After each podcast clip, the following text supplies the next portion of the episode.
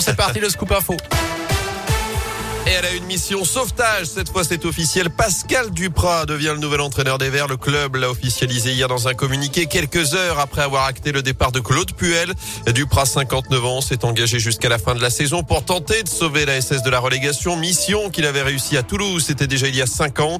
À saint il retrouvera notamment Jean-François Soucas, le président exécutif des Verts, qui était son directeur sportif au TFC. Notez qu'il dirigera sa première séance d'entraînement ce matin à partir de 10h30 à l'Etra avant d'être présenté lors d'une conférence de presse à 14h du côté de Geoffroy Guichard. Dans l'actu également, les suites des débordements à Firmini. Les trois ados placés en garde à vue hier matin après un nouvel incendie devant le commissariat de la ville ont été remis en liberté hier en fin d'après-midi.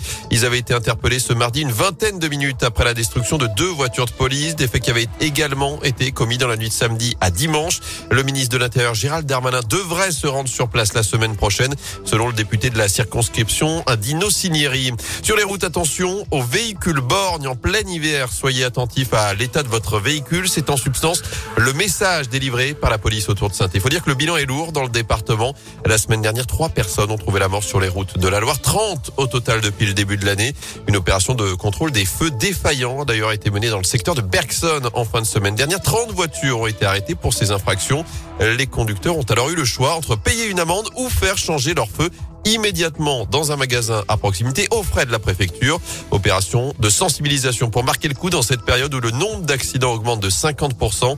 Les précisions du commandant Claude Lara, chef de l'unité ordre public à la direction départementale de la sécurité publique de la Loire. Forcément, ça joue. Ça joue parce que vous avez une visibilité qui est moindre plus tôt. Il fait déjà nuit très tôt là. Vous avez une chaussée qui est glissante. Vous avez des gens euh, qui euh, forcément sont aussi moins attentifs. Il faut adapter euh, son comportement et sa conduite en fonction des éléments. Pas rouler trop proche des trottoirs, de bien ralentir à l'approche des passages protégés. Et le fait de ne pas avoir de feu qui fonctionne correctement, d'avoir un feu défaillant, ça peut être très très dangereux. Déjà pour la visibilité du conducteur lui-même et puis pour les autres usagers qui ne se rendent pas compte s'ils ont affaire à un deux roues, à un quatre roues et forcément on est moins vu et on est moins visible. Et notez que vous risquez 68 euros d'amende pour un feu défaillant. En bref, les premiers passes sanitaires désactivés, ça concerne à partir d'aujourd'hui les plus de 65 ans qui n'ont pas encore reçu leur dose de rappel et qui ont reçu leur dernière injection il y a plus de 7 mois désormais.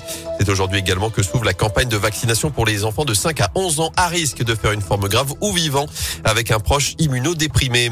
Les centres de loisirs tournent au ralenti encore aujourd'hui, deuxième jour de grève des animateurs pour l'amélioration de leurs conditions de travail et des hausses de salaire. Il y aura un rassemblement à 15h cet après-midi devant la préfecture à saint -Étienne.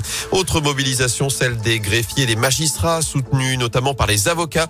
Ce sera à partir de 13h30 au palais de justice de Saint-Etienne pour dénoncer leur euh, épuisement face à la justice actuelle. Retour au sport avec du hand et le nouveau défi des Bleus. L'équipe de France féminine défie la Suède ce soir en quart de finale du mondial à 20h30 en Espagne. Les championnes olympiques de Tokyo réalisent pour l'instant un sans faute, six victoires en six matchs. Oui, un petit peu comme, euh... ah ben non, j'allais dire comme vous l'avez vécu, mais en fait pas du tout. Vous êtes extrêmement nul.